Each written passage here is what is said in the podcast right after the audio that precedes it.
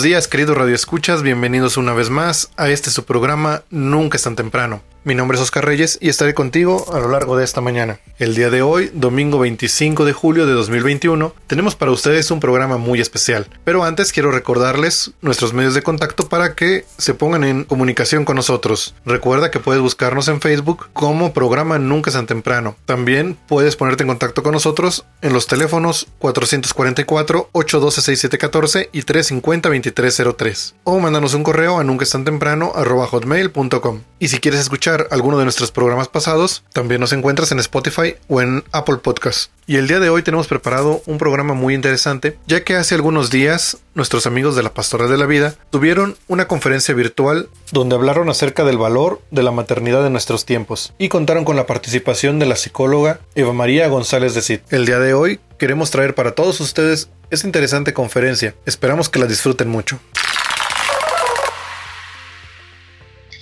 Dios te ha dado la vocación de ser mujer y te ha dado la vocación al amor. Creo que esta vocación al amor eh, Dios te la, te la ha dado porque así le pareció bien. ¿Por qué? Pues porque te ama mucho, te quiso dar un regalo muy especial. Sea cual sea, eh, si eres varón o si eres mujer, pues Dios tienes el mismo valor delante de Dios y delante de los hombres y la misma dignidad. Sin embargo, si Dios nos creó diferenciados como ser hombre y ser mujer, pues bueno, qué regalo tan a Dios. Y junto con esto, Dios te ha dado el don de ser mujer y decíamos te ha dado la vocación al amor. Esta vocación al amor Dios te la dio en el mismo momento en que Él te creó a imagen y semejanza suya. Dice la palabra de Dios en Génesis 1 que Dios nos creó al ser humano, hombre y mujer, eh, iguales en dignidad y semejantes a Él. Y si nos creó de esta manera, a ambos, hombre y mujer, nos ha dado el mismo valor y la misma dignidad. Y de una manera muy especial, bueno, pues eh, Dios nos ha dado una vocación al amor. Y ahorita vamos a ver por qué nos ha dado esta vocación al amor y por qué nos ha dado esta riqueza femenina como mujeres, porque es a través de vivir este llamado a, al ser mujer y en esta vocación particular de ser madre, pues el Señor nos da la oportunidad de vivir lo que vamos a compartir ahorita. Dice también Juan Pablo II en, en, la, misma, en la misma encíclica, te doy gracias, mujer madre, recíbelas en tu corazón. Amiga, hermana, yo te invito a que recibas estas palabras en tu corazón. Te doy gracias, mujer madre, que te conviertes en seno del ser humano con la experiencia única, la cual te hace sonrisa de Dios para el niño que viene a la luz y te hace guía de sus primeros pasos, apoyo de su crecimiento, punto de referencia en el posterior camino de la vida. ¿Qué, qué, es todo esto? E, esto es toda una realidad que abarca nuestro ser mujer siendo madres. Vamos a ir viendo parte por parte en esto. En primer lugar, la madre en la crianza. Nosotras tenemos pues la bendición de, no solamente dar a luz al hijo, al ser humano, nos ha llamado Dios a colaborar en la creación de la raza humana, sino que Dios no solamente nos hace engendrar físicamente, sino que nos hace engendrar desde el corazón a la persona, a esa persona que va a crecer, a esa persona que va a madurar, a esa persona que se va a convertir el día de en un ser extraordinario momento y si prodigio es desde el momento en que no solamente para nacer, sino para sobrevivir.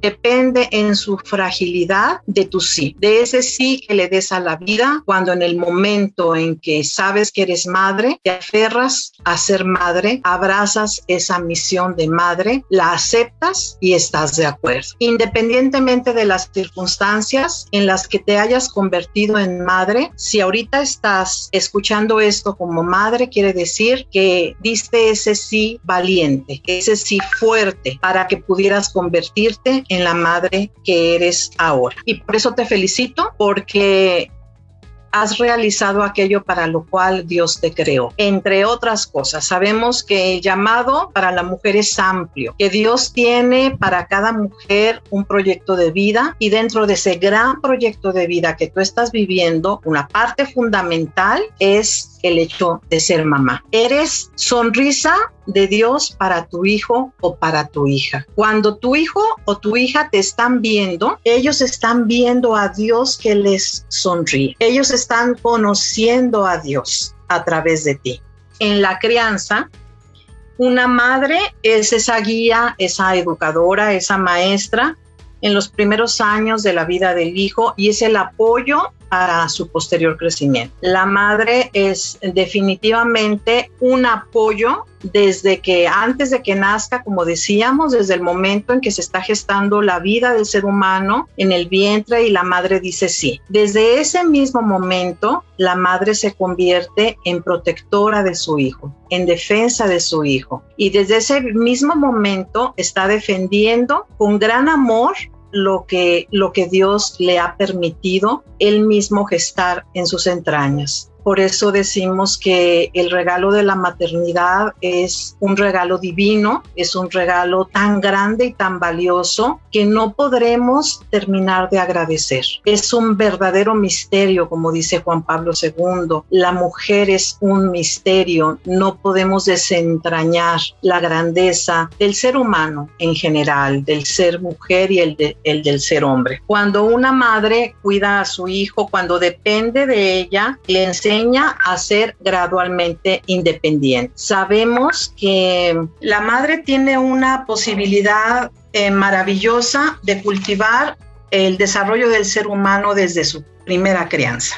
Una madre cuida de él, lo enseña desde bebé, pues lo enseña los aspectos de la alimentación, de cómo, cómo se debe alimentar, cómo camina, cómo corre, cómo habla, cómo expresa lo que necesita, todos los hábitos de su autocuidado personal. También lo apoya para ir viviendo las diferentes etapas de la vida, para relacionarse con los demás y también lo enseña a resolver problemas. Esta es como una característica muy importante de nosotras las personas, eh, la, la solución de problemas. Y eso pues lo vamos aprendiendo en lo cotidiano, en las situaciones que van sucediendo y que los niños observan cómo sus padres actúan, reaccionan y resuelven las situaciones. Se ha dicho que esta es la inteligencia, justamente. La inteligencia es precisamente la capacidad de resolver situaciones y también una parte de la inteligencia en los últimos años se ha visto que es eh, una parte muy importante de la inteligencia emocional, que de una manera muy especial las mujeres desarrollamos esta parte de nosotras. La inteligencia emocional que nos permite relacionarnos con nuestra familia,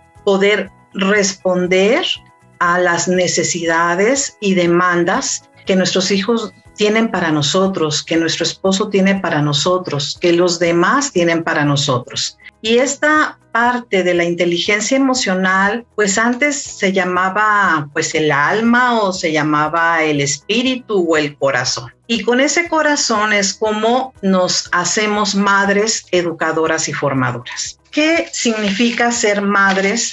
Que somos educadoras y formadoras. Ayudamos a nuestro hijo a desarrollar su conciencia personal. El niño aprende quién es, eh, así como nosotros reconocemos que somos, decíamos ahorita, importantes, valiosos, dignos ante los ojos de Dios, somos seres humanos, somos hombre o mujer, que somos irrepetibles, que somos imagen de Dios, que somos dignos, que somos valiosos o importantes. Bueno, pues también nosotras como madres enseñamos a nuestro hijo quién es, quién es, que se va descubriendo a sí mismo. Y en la medida en que él se va desarrollando, eh, vamos siendo como el espejo, el reflejo que le permite al niño conocerse cada vez más a sí mismo. Y esa es una forma en que le ayudamos a construir su autoestima, es decir, cómo se ve a sí mismo. Los terapeutas en los últimos años le llaman a la autoestima la salud de la mente. Así es de importante. Y por eso ahorita vamos a ver más adelante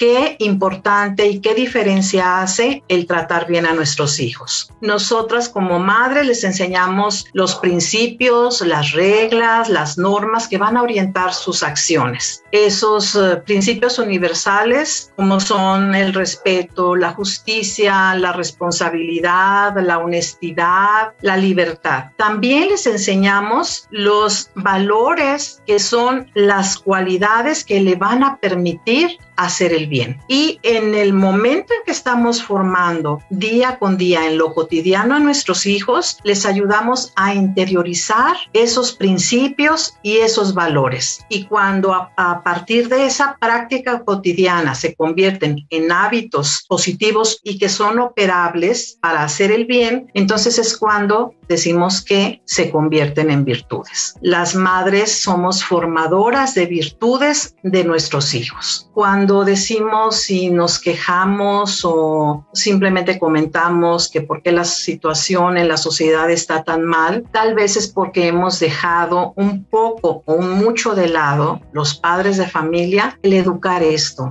el educar los principios, los valores que se van a interiorizar y se van a hacer virtudes en nuestros hijos. Esto es algo que nos urge recuperar. Necesitamos formar a nuestros hijos como seres humanos de bien, que sean capaces de hacer el bien y que sean capaces de diferenciar, de discernir una diferencia entre el bien y el mal en estos últimos tiempos se ha desdibujado, desgraciadamente, para inclusive los adultos, qué es lo bueno y qué es lo malo. Ahorita lo malo es bueno y lo bueno es malo. Entonces, si tenemos principios sólidos para nosotros, nosotras las mujeres como mujeres cristianas, pues nuestros principios y valores muy sólidos son los que aprendemos de la palabra de Dios. La palabra de Dios nos da esa luz que nos ilumina en el camino y que nos permite ir caminando de acuerdo a su voluntad, de acuerdo al proyecto perfecto que Dios tiene para nosotros. Porque si no tenemos esta guía de la palabra de Dios y el auxilio, no nos dejamos auxiliar por el Espíritu de Dios, que es el Espíritu Santo, es muy fácil confundirse. Por eso decimos que en, esta, en estos tiempos actualmente hay mucha confusión y es aquí cuando la palabra de Dios nos ilumina. De tal manera, todo lo que hacemos como madres es enseñar, sí, con la palabra, desde la palabra de Dios y también lo más importante es enseñar con el ejemplo. Cuando modelamos en nuestros hijos lo que ellos pueden vivir. Cuando los niños ven en sus padres un modelo a imitar que es positivo, que es constructivo, que es factible, que es auténtico, entonces los hijos se sienten con una seguridad seguridad muy especial. Y más si los padres, el padre de familia, la madre de familia, están dispuestos, además de enseñar y dentro de esa educación, a corregir y a disciplinar. Los adolescentes aparentemente dicen y se quejan y es, siempre se están rebelando contra la autoridad, cuando en realidad esos gritos de protesta son una forma de decir, qué bueno que me estás disciplinando. A lo largo del tiempo vemos que cuando nuestros hijos se convierten en adultos, agradecen todo eso que hicimos, toda esa disciplina, toda esa educación que se les da. Y aquí es donde entra un sentido de esperanza. Yo quiero que eh, recuperemos, invitarlas a recuperar ese sentido de esperanza que nos da la fe. Si nosotros creemos que Dios es el que actúa en nuestros hijos, entonces no vamos a perder la esperanza. Y la esperanza es la que se pierde al último. Eh, la esperanza se tiene que mantener vigente por nuestra propia salud emocional, por nuestra propia salud espiritual y para vivir felices, porque confiar en que todo lo que hemos hecho por nuestros hijos desde que nacieron y lo seguimos haciendo con ese mismo amor y con ese mismo cuidado va a dar su fruto y va a haber un resultado. Ha llegado el momento de ir a nuestro primer corte comercial, pero no le cambies, en un momento regresamos. Sigue con nosotros, estás en Nunca es tan temprano. Ya estamos de regreso en Nunca es tan temprano. Ya estamos de regreso en el segundo bloque desde tu programa Nunca es tan temprano. Te recuerdo los medios de contacto 444-812-6714 y 350-2303. También nos encuentras en Facebook como programa Nunca es tan temprano o mándanos un correo a nunca hotmail.com. Y bueno, vamos a seguir escuchando esta interesante entrevista, así que volvemos con la psicóloga Eva María González. En Hechos, recuerdo ahorita aquel texto de cuando Jesús entra a la casa del carcelero, cuando ese carcelero se le rompen a San Pablo estaba encarcelado y se le, se le rompen las cadenas. Entonces el carcelero está muy asustado porque pues lo van a regañar porque deja libres a los presos y se quiere matar. Entonces San Pablo le dice, no espera, y le empieza a explicar la presencia y la realidad de Dios ahí entre ellos. Y entonces el carcelero se convierte, invita a San Pablo a ir a su casa y entonces San Pablo le dice, cree tú y se salvará tú y tu familia. Esta palabra a mí en lo personal me ha ayudado muchísimo a través de los años como mamá a mantener vigente la esperanza. Este tiempo en particular que hemos que estamos viviendo aún de la pandemia nos ha puesto a prueba a todos. En medio del sufrimiento por las diversas pérdidas que hemos tenido de familiares, eh, de amigos, de familiares muy cercanos y muy queridos como padres, hijos, hermanos, en medio de estas pérdidas en donde no solamente eh, hemos perdido personas, hemos perdido también la salud, lo material, el empleo, los negocios, etcétera sido un tiempo en verdad complicado. Y en estas situaciones en extremo que son dolorosas, hemos visto el ejemplo de la mujer, cómo nos hemos sobrepuesto y seguimos adelante. Y hemos seguido adelante porque Dios es grande y por la gracia de Dios. Estas son enseñanzas que van a quedar impresas en el corazón de nuestros hijos. Les estamos enseñando, les estamos modelando cómo actuar ante la adversidad y ante los problemas. Cómo reacciona una persona que tiene fe, una persona que es fuerte y una persona que es valiente. Estamos educando, como se dice en estos últimos tiempos, estamos educando en resiliencia. La resiliencia es la capacidad de enfrentar y superar la adversidad. Y en la mañana ah, me acordaba de María, nuestra madre, nuestra maestra, que al pie de la cruz, después de tener el corazón destrozado por ver sufrir de esa manera a su hijo, antes de morir, Jesús le dice, he aquí a tu hijo y a Juan le dice, ¿verdad? He aquí a tu madre. En ese momento en que nos está encargando a todas las personas, a toda la humanidad para ser sus hijos, nuestra madre es capaz de superar su propio dolor y de aceptar.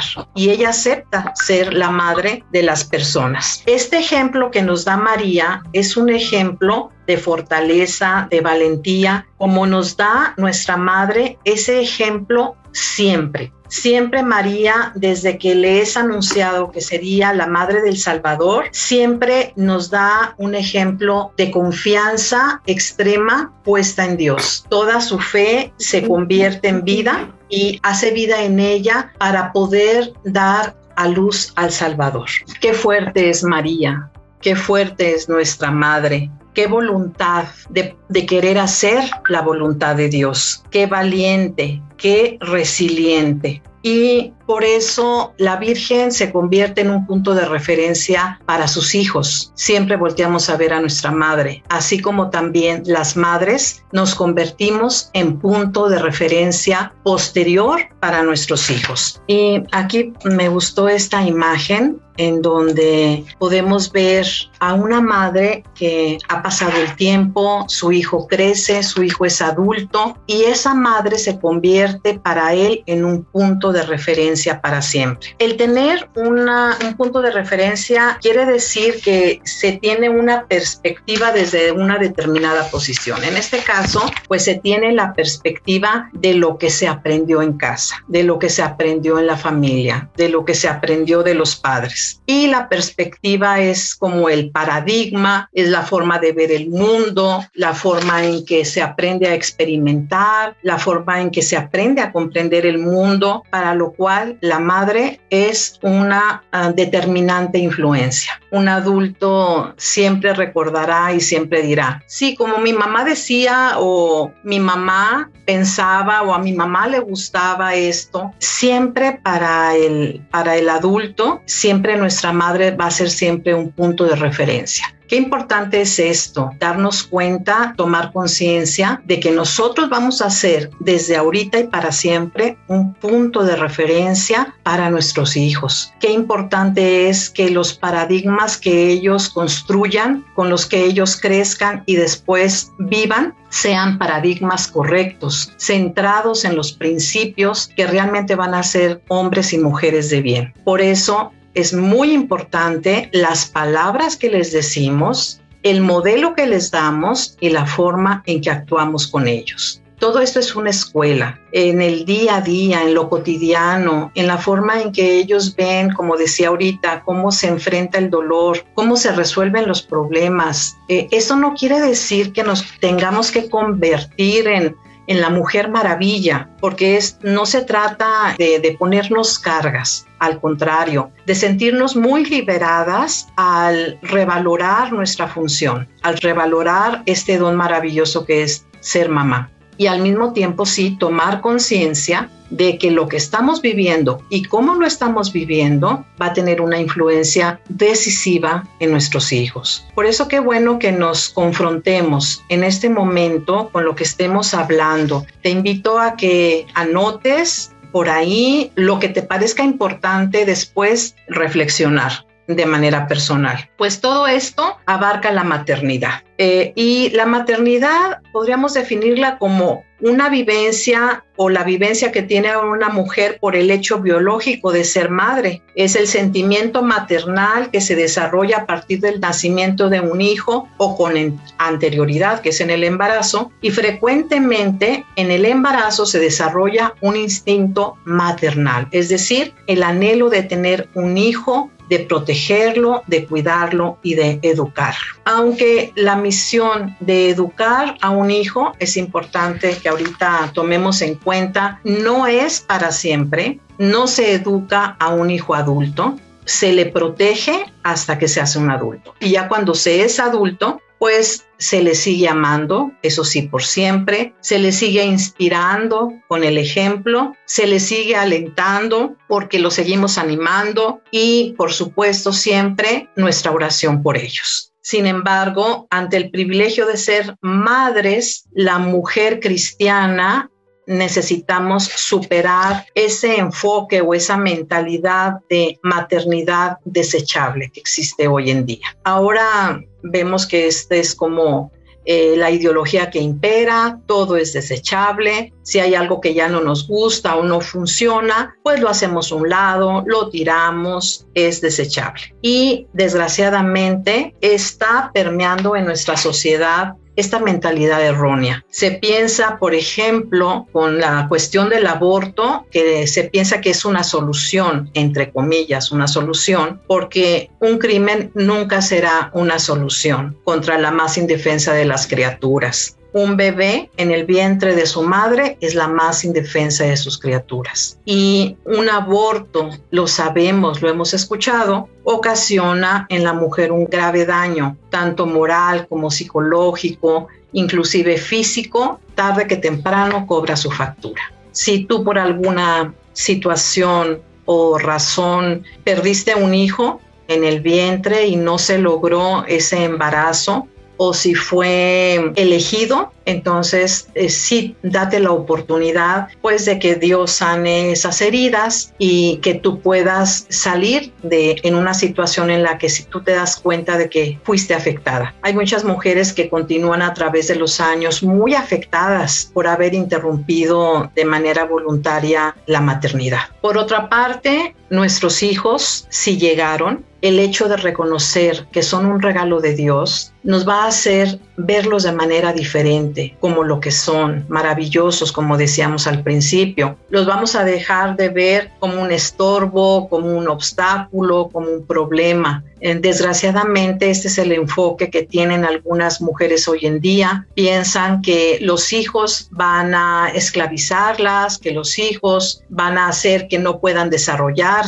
o alcanzar, superarse, etc. Sin embargo, eh, los hijos jamás son un estorbo ni un problema. Los hijos son una bendición. Y no somos mamás perfectas, no tenemos hijos perfectos, no somos las mamás ideales, porque no hay mamás ideales, hay mamás reales. Reales así como tú y yo somos. estamos también llenas de virtudes y también con oportunidades, ahora se le dice en las empresas, ¿verdad? Con oportunidad de mejorar, ya no se le llaman defectos, ¿verdad? se les llaman oportunidades de, cambio o de mejorar. A través de, de, esta charla quisiera, quisiera yo preguntarte si algo te ha movido el corazón, o algo se te ha movido en tu mente, en tu pensamiento, eh, y esto sea para darle solución, para buscarle una respuesta. Nunca nos quedemos con una pregunta que nos hagamos sin contestar, porque esto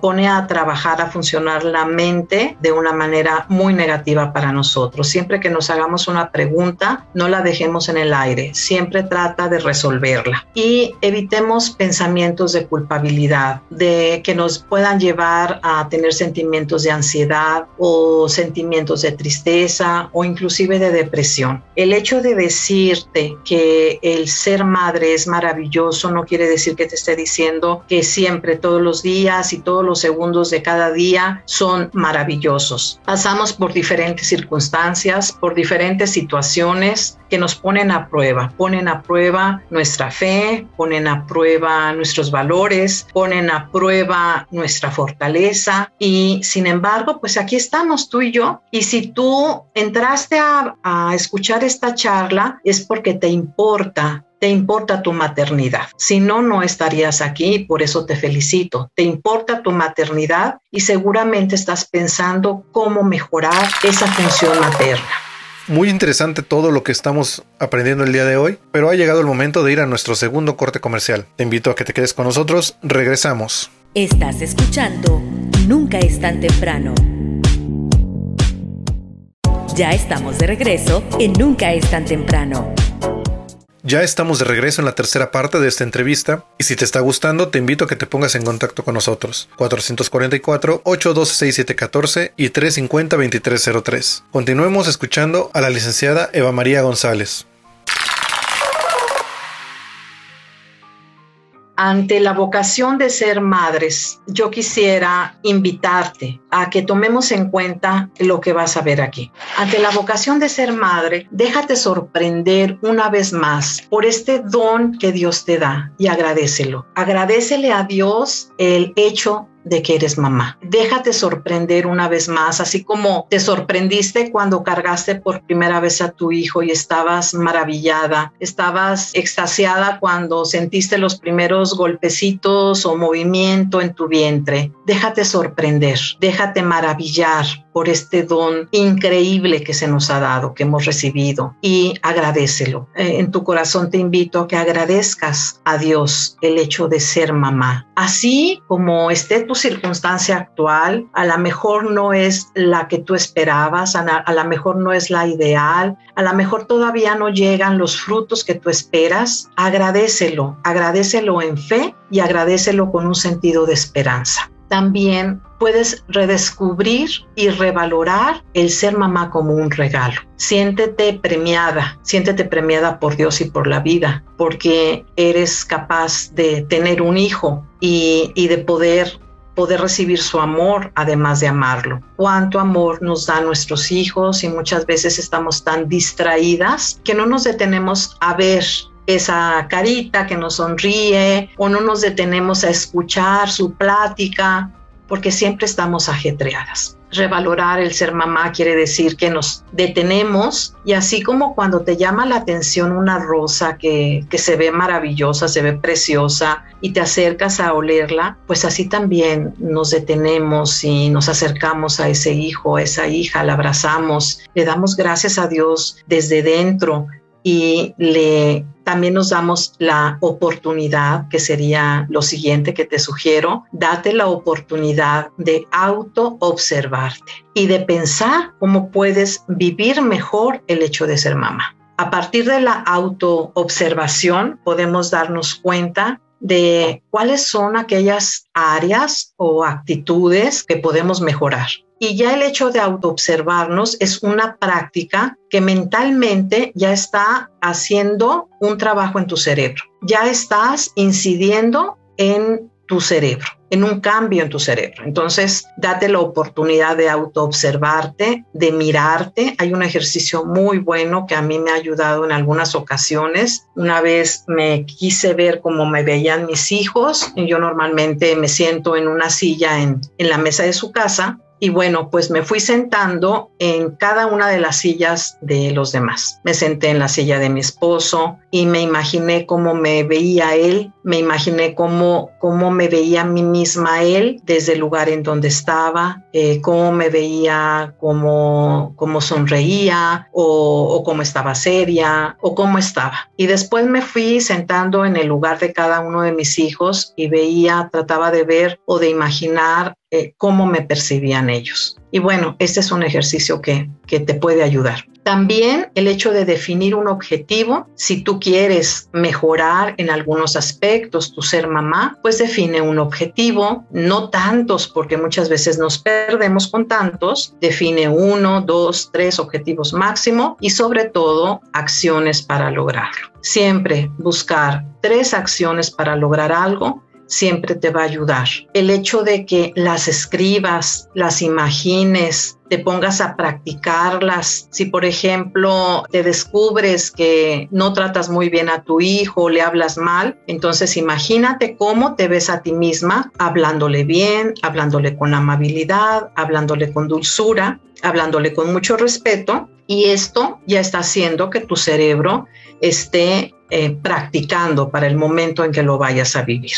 Y va, definitivamente son cambios que vamos haciendo a nivel neuronal. También pide con fe, con mucha fe, confiando en que Dios te quiere, en que Dios, que es todopoderoso, te ama y quiere ayudar. Cuentas con todo el poder de Dios para cambiar. O sea, sí, con tu fortaleza, con tu determinación y con tu voluntad. Y si eso no fuera suficiente, bueno, pues cuentas con todo el poder de Dios que te da en su Espíritu Santo que vive en ti para poder ser esa mujer o esa esposa o esa madre que tú quieres llegar a ser. ¿Qué te parecen estas cinco sugerencias? Sí, las vamos a, a repasar un poco. En primer lugar, déjate sorprender por el don de ser madre y agradecelo. Redescubre y revalora el ser mamá como un regalo. Agradece tu maternidad. Vívelo así, vívelo con alegría, vívelo y sé feliz, disfrútalo. Date la oportunidad de autoobservarte y de pensar cómo puedes vivir mejor tu ser mamá. Define uno o dos objetivos y acciones para lograr esos objetivos que te propones para mejorar. Confía en Dios. Pide con fe, sabiendo que Dios te quiere bendecir y que Él es todopoderoso para ayudarte.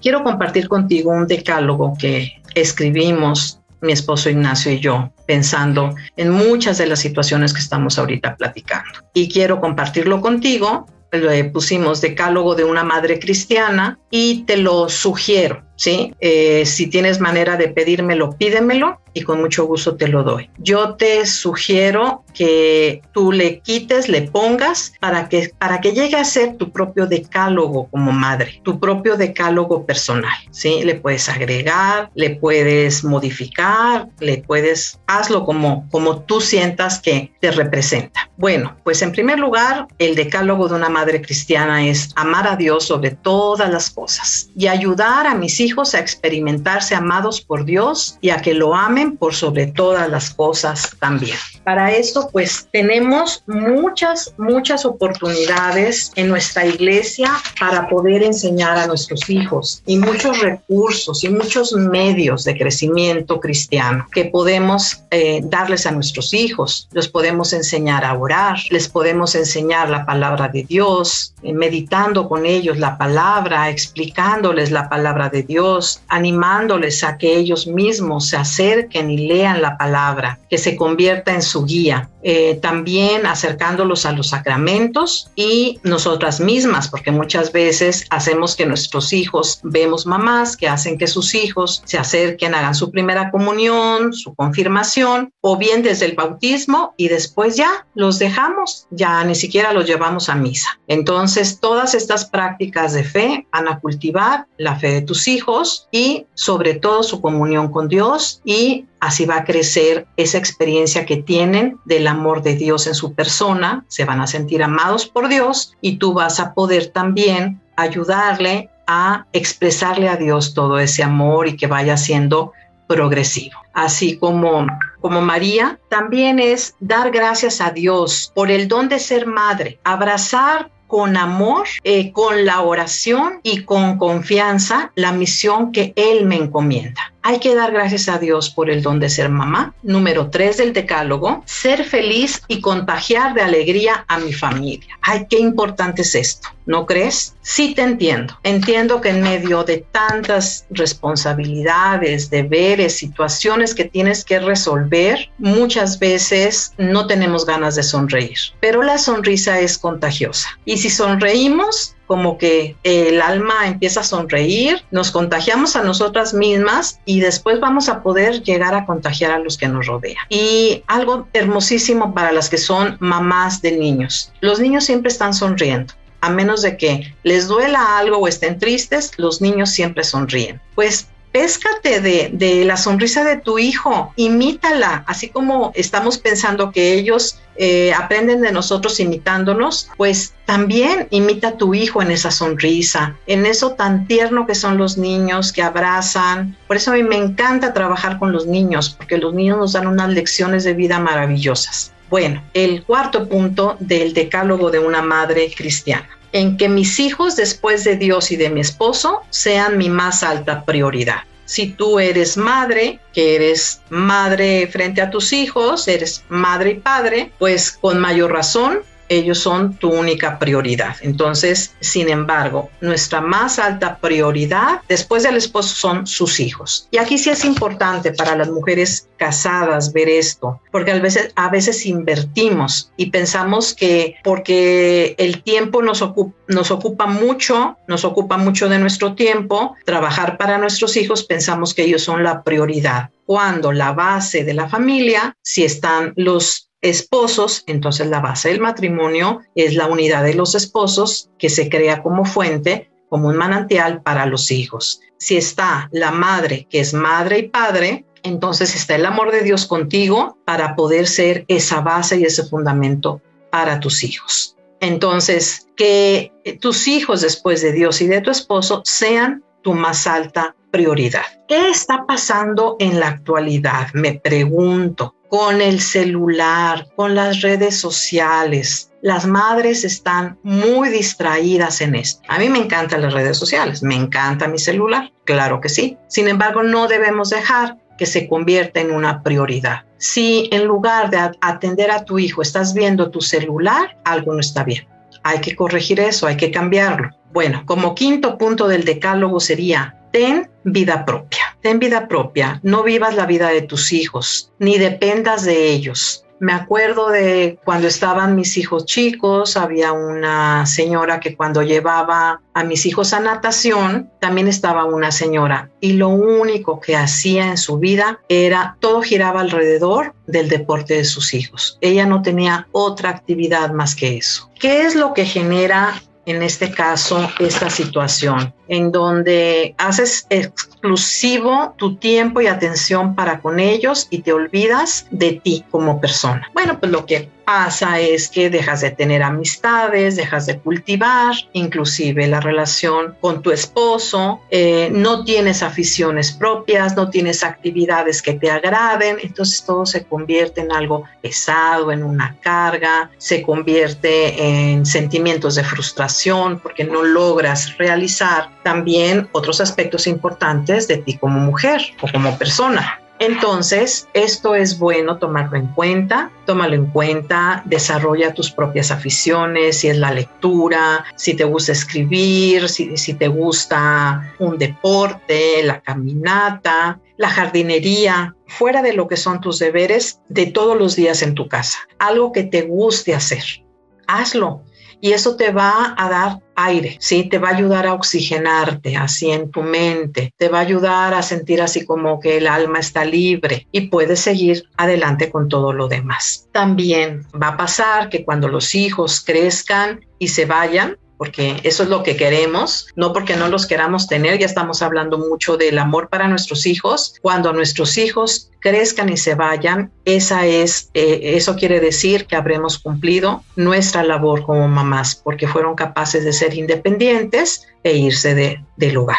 Bueno, Continuamos con la sexta del decálogo, expresar el amor a mis hijos de muchas formas, confirmarlos muchas veces al día. Expresar el amor a mis hijos de muchas formas y confirmarlos muchas veces al día. Nuestros sistemas de comunicación son diferentes, ¿verdad? Hay quienes um, eh, son, les gusta más escuchar, que les digan que los quieren. Hay muchas veces que les gusta más ver los detalles que tienen las personas para con uno. A veces nos gusta más sentir los abrazos, ¿verdad? Entonces, bueno, por el canal de comunicación que tú veas que tu hijo tiene predominante, pues por ahí trata de expresarle eso, tu amor. Confirmarlos muchas veces quiere decir que les dices felicidades, qué bien lo hiciste, eh, te felicito porque hiciste, mira qué bonita te quedó tu tarea, si son niños, si son adultos o son jóvenes, mira qué bien estás haciendo tu deporte, mira qué buenos resultados estás teniendo, ya felicidades, ya estás terminando tu, carrera. Y entonces la vida de la familia se convierte en una hermosa experiencia de ir viviendo con, con la familia todas las circunstancias bonitas y buenas que van logrando todos al compartirlas, al orar y dar gracias, así también como confirmas a tu hijo cuando él te dice que necesita algo y te sientas y oras por él. Eso es confirmarlos. Descalificar a los hijos es decirle, mira qué mal te ves, mira qué mal tienes tu cuarto a cada rato. Y estás siempre en esa lucha, en ese conflicto de que es más importante la organización y el orden que el hecho de que tu hijo se sienta querido y aceptado y confirmado. Bien, la número siete, que el ejercicio de mi autoridad como madre sea amable y firme. Esto es súper importante porque tú vas a ejercer tu autoridad porque es parte de tu ser madre al estar criando y educando a tu hijo. Sin embargo, esto no está peleado con la amabilidad ni con la firmeza. Entonces hay que ser amables y al mismo tiempo ser firmes. Sin duda muy interesante todo lo que estamos aprendiendo el día de hoy y te invitamos a que te quedes con nosotros porque en un momento regresamos con la última parte de esta entrevista y de nuestro programa. No le cambies, en un momento regresamos. Estás escuchando Nunca es tan temprano. Ya estamos de regreso en Nunca es tan temprano. Ya estamos de regreso para el cuarto y último bloque de nuestro programa Nunca es tan temprano. ¿Qué te ha parecido hasta el momento esta entrevista? Nuestros teléfonos de contacto 444-812-6714 y 350-2303. Ahora vamos a escuchar la última parte de esta interesante entrevista. Eh, la, la novena es tratar con respeto a mis hijos, no insultarlos, no gritarles, no maltratarlos, no descalificarlos, tratarlos con respeto. Muchas veces tratamos con más respeto a personas desconocidas que a los que tenemos ahí con nosotros, que son nuestros hijos. Y por último, no hacer los consejeros matrimoniales, menos a edades tempranas.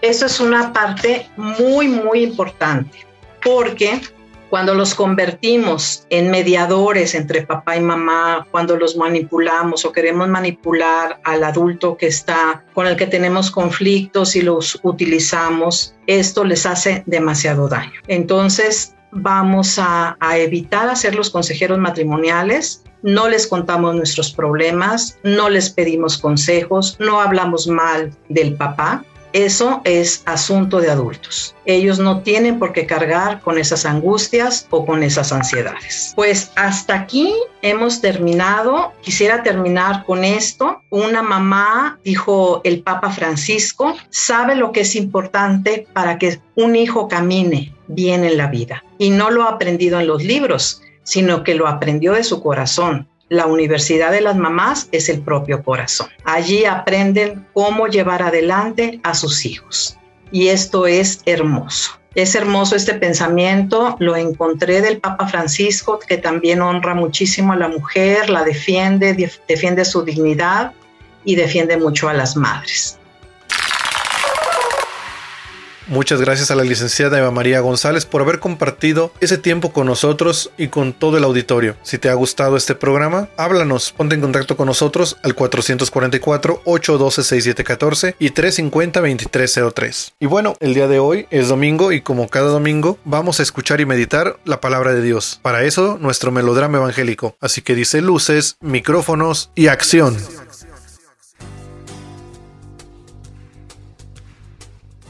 Evangelio es luz y vida. La palabra de Dios es alimento para el alma. Escucha el melodrama evangélico. Solo por nunca es tan temprano. Del Santo Evangelio según San Mateo, capítulo 20, versículos 20 al 28. Mi cáliz lo beberéis. En aquel tiempo se acercó a Jesús la madre de los hijos de Zebedeos con sus hijos y se postró para hacerle una petición. Él le preguntó, ¿qué deseas? Ella contestó, ordena que estos dos hijos míos se sienten en tu reino, uno a tu derecha y el otro a tu izquierda. Pero Jesús replicó, ¿no sabéis lo que pedís? ¿Podéis beber el cáliz que yo de beber? Contestaron, podemos. Él les dijo, mi cáliz lo beberéis, pero sentarse a mi derecha o a mi izquierda no me toca a mí concederlo. Es para aquellos para quienes lo tiene reservado mi Padre. Los otros diez, al oír aquello, se indignaron contra los dos hermanos. Y llamándolos, Jesús les dijo, ¿Sabéis que los jefes de los pueblos los tiranizan y que los grandes los oprimen? No será así entre vosotros. El que quiera ser grande entre vosotros, que sea vuestro servidor y el que quiera ser primero entre vosotros, que sea vuestro esclavo. Igual que el Hijo del Hombre no ha venido a ser servido, sino a servir, y a dar su vida en rescate por muchos. Para nuestra reflexión. Bueno, hermanos, hoy domingo la liturgia nos trae este pasaje, hermoso, riquísimo y conocidísimo por nosotros, todísimo este domingo qué nos quiere iluminar Jesús, con qué nos quiere iluminar. Siempre digo cuando leo este pasaje que me encanta mucho en este sentido. Viendo Jesús, dice que veía, la gente lo seguía porque curaba y sanaba a los enfermos, y dice que pone a prueba a uno de sus discípulos, a Felipe. Che, hay mucha gente, ¿qué van a comer? Dice el Evangelio, lo puso a prueba porque él sabía muy bien lo que iba a hacer. Y acá es donde muchas veces nosotros no queremos, eh, que muchas veces Dios prueba nuestra fe. ¡Ay! cómo nos duele, cómo no nos gusta, cómo quisiéramos que sea más fácil. No sé si se lo dijeron una vez a Dios, pero decir, ¿por qué la haces tan difícil? Si vos la podés hacer más fácil, sos Dios. ¿Por qué la haces tan difícil? ¿Por qué no nos infundís a todos la fe? Creemos y ya está. ¿Por qué no nos das la caridad? Amamos y ya está. ¿Por qué sucesivamente nos das el poder de sanar y nosotros lo utilizamos, sanamos y ya está, no, tenemos enfermo? Y todo así. ¿Por qué te escondes? Si creemos en vos, ¿Por qué no te nos manifestás? Y se está. Así todos creen. Pero ese no es el Dios de Jesucristo. Ese no es Jesús. Porque podríamos estar como los fariseos en la cruz, diciéndote, baja pronto y creeremos en ti. Y ellos mismos fueron los que lo crucificaron y nunca creyeron en él. Y vieron resucitar muertos, multiplicar como hoy los panes, sanar enfermos, ciegos, paralíticos, leprosos. Y así todos no creyeron. Jesús muchas veces nos pone a prueba esa fe. Pero fíjense la sensibilidad, la sensibilidad de Jesús, porque Jesús nos pone a prueba la fe, pero no es que nos deja solos. Jesús no nos deja solos. Che, ¿cómo le vamos a dar de comer a toda esta gente? Y ahí empezamos nosotros como siempre, empezamos a calcular y hacemos esto y empezamos a complicarla. Porque no tenemos fe, porque no creemos en este Dios, que a pesar de lo que vimos, como vieron los discípulos, hizo millones de milagros, porque arranca así, la gente lo seguía porque vio que sanaba a muchos enfermos. Los apóstoles también lo vieron. ¿Y cómo le vamos a dar de comer? Y yo diría, bueno, Jesús, a ver, confiamos en vos. ¿Qué necesitas para darle de comer a esta gente? Confío en vos. Vos sos Dios. Yo creo en vos. Y aparece otro apóstol que dice, acá hay un niño con cinco panes y dos pescados. ¿Qué es esto para tanta gente? ¿Se dan cuenta la tónica? De los apóstoles que vieron a Jesús hacer miles de milagros. Seguían, ¿qué es esto para tanta gente? ¿Qué es esto para mí? Si yo lo quiero, sí, no es nada para cinco mil hombres, cinco pan y dos pescados. Si yo los tengo que repartir, lo que vos quieras, la realidad que vos quieras, sí, no es nada. Sin Jesús no hacemos nada, nada. Pero con Dios todo lo podemos. Háganos sentar, dice Jesús. Me imagino lo que habrá estado pensando como piensa de nosotros. ¿Por qué no tienen fe? ¿Cuántas veces nos dice eso? ¿Por qué tienen miedo? ¿Por qué no tienen fe? Y lo multiplicó. Sobró.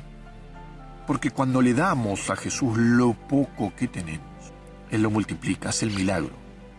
Pero tengo que confiar y dar lo que tengo. Ahora sí, hermano.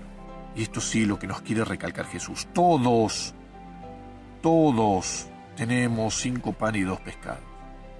Lo mínimo para comer. Por decir un ejemplo, si eso lo pongo en las manos de Dios, puede haber un milagro. Si tengo fe en este Dios, si creo realmente en este Dios, que no solo predica de palabra, sino con los hechos. Porque si no nos percatamos, Jesús había sanado y había hablado del reino de Dios pero también se dio cuenta que necesitábamos comer, que tenemos hambre. Fíjense que Dios tenemos. No dijo, bueno, arréglensela, hermanos, váyanse cada uno a su casa, yo ya hice lo que tenía que hacer. No, tienen hambre. ¿Cómo podemos darle de comer? Y los pone a prueba sus apóstoles, sus amigos. Y ellos se lavan las manos, no, acá no, si no tenemos esta plata, no, acá hay cinco panes, no. En otro pasaje de otro evangelista va a decir, bueno, despedilos, ¿eh? Porque nosotros no tenemos para comer, tenemos para nosotros solo. Como nos enseña Jesús, primero, a que es un Dios que sabe de nuestras necesidades espirituales, no es ajeno, no es indiferente. Segundo, que aunque no nos guste, muchas veces nos pone a prueba esa fe, para que madure, para que confiemos, para que de una vez por todas no sigamos viendo para creer, sino que confiemos antes de ver. Tercero, todos tenemos algo para dar. Poquito o mucho. Todos tenemos algo para dar. Ponelo en las manos de Jesús. Tu tiempo, tu dinero, tu ropa, lo que tengas, mucho o poco, ponelo en las manos de Jesús y vas a ver el milagro. Porque sin Él, sí es poco, pero con Él abunda. Sin Él nada, hermano, con Él todo. Están todos los días en mis oraciones y que Dios los bendiga abundantemente, el que es Padre, Hijo y Espíritu Santo. Amén. Agradecemos al ingeniero David, Abdiel y a todo su equipo por la realización de este melodrama, así como al sacerdote por su comentario. Y bueno, es así como hemos llegado al final de este programa. Esperamos que lo hayas disfrutado mucho y recuerda que si quieres una copia de este programa o alguno anterior, puedes ponerte en contacto con nosotros al 444-812-6714 y 350-2303. También puedes encontrarlo en Spotify o en Apple Podcast. Mi nombre es Oscar Reyes y fue un placer haber estado contigo a lo largo de esta mañana y quiero desearte un feliz domingo. Y te invito a que te quedes en la sintonía de imagen con nuestros amigos de Cargando Pilas. Hasta la próxima. Los radioescuchas a sintonizar el próximo domingo.